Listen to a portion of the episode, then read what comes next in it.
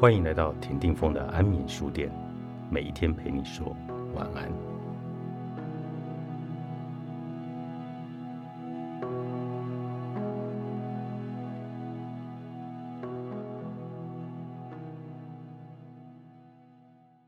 工作到最后一刻的幸福，我们很多人都听过这句话。星期一症候群，每到星期一早上，头痛、肚子不舒服。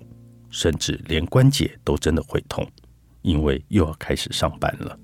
另外是，Thank God it's Friday，感谢上帝，星期五终于来到，可以不用工作了。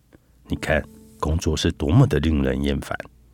有一次听傅佩荣教授演讲，他说，希腊有一位工作之神，名叫薛西佛斯，他每天都要推一块石头上山，第二天这块石头会滚下来。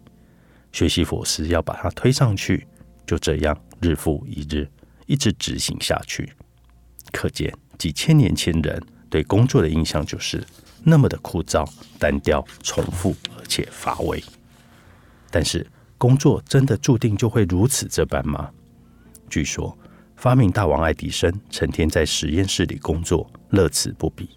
单单是实验电灯泡的灯丝材料，就失败过了一万多次。有一次，他的一位朋友问他：“你一天到晚这样工作，累不累啊？”爱迪生回答：“我这一生一天都没有工作过。”是什么原因让爱迪生这么爱他的工作？要是我们也能够这样，该有多好！多年前，我有一次出差到美国，当天的一件大新闻是，有一位棒球主审在比赛进行中心脏病发倒下去去世了。电视新闻播出，他从捕手后面转头走开，刚走了两三步就倒在地上的画面。电视台接着播的是他过去在球场上执法的精彩片段，包括如何与球队教练争执，球员被他判三振出局时与他怒目相向。等到电视台画面再转回到主播身上时，想不到这位主播。却感叹的用下面这句话来结束了这段新闻：我们有多少人能够一生都在做自己热爱的工作，而且能做到最后一刻？我正在教课、演讲、写作时，也真的与爱迪生一样，不觉得是在工作。我也希望我能像这位棒球主审一样，一直工作到最后一刻。当然，我更期盼的是你也能一样。如果我说很容易做到，我看了这本书就能够沉浸在工作的乐趣中，那我就是在说虚伪的话。我衷心的期望你能以三个圆圈的概念，从现在开始思考：什么是工作，或你做什么对你而言是有价值的、最重要的、最有影响力的。最后，它能够带来什么样的改变？甚至你觉得最有使命感。受到召唤，必须要去做这种工作吗？你看，有的人认为当教诲人的老师，有的人蒙召去当神父、修女，有的人要做一位好医生，救人一命，减除病痛；有的人当了投资大师，但将百分之九十九收益挹注在慈善机构；有些神父终其一生研究天文物理，以赞颂造物者的神奇。更多的人是想在平常家庭生活中关怀孩子，让他们长大后更关怀他人。这是第一个圈圈。什么工作是你最感兴趣的、最喜欢的，会让你进入忘我状态的？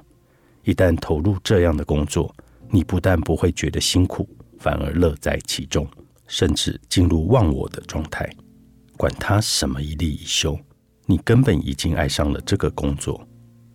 我见过一位寿司店的经理，收假日还是想来工作，帮忙同事照顾客人，还自愿不打卡，以免触犯劳基法。这是第二个圈圈。第三个圈圈是能力。有的人好喜欢音乐，但很不适合当歌唱家；有的人很有创意，常常有新点子，可能很适合做企划、研发、行销的工作。但有些人的长处是来执行的，他很有毅力，责任感很强，他应该选择执行方面的工作，像制作、行政、财务、后勤等等。但愿有人能将自己的这三个圈圈叠在一起，成为一个圈圈，那就是他最有贡献的工作了。正好也是他最感兴趣的工作，更是他最擅长的工作，那该有多好啊！例如，有人是爱护动物的热心人士，从小就很喜欢猫狗宠物。经过多年的努力，最后做成了兽医。我们可以想象一下，他每天上班的心情会有多好，能有多少的成就感与满足感。所以，我们能做的就是尽量让这三个圈圈来重叠，重叠的部分越多越好。天知道那有多难，或这么幸运的人能有几个呢？但愿我们的这三个圈圈不要各自一方，散落各处。而是有越多的重叠，并且能够投入这样的工作，否则我们不就真的成了学习佛斯了？好想与努力的你分享。作者：黑幼龙，天下出版。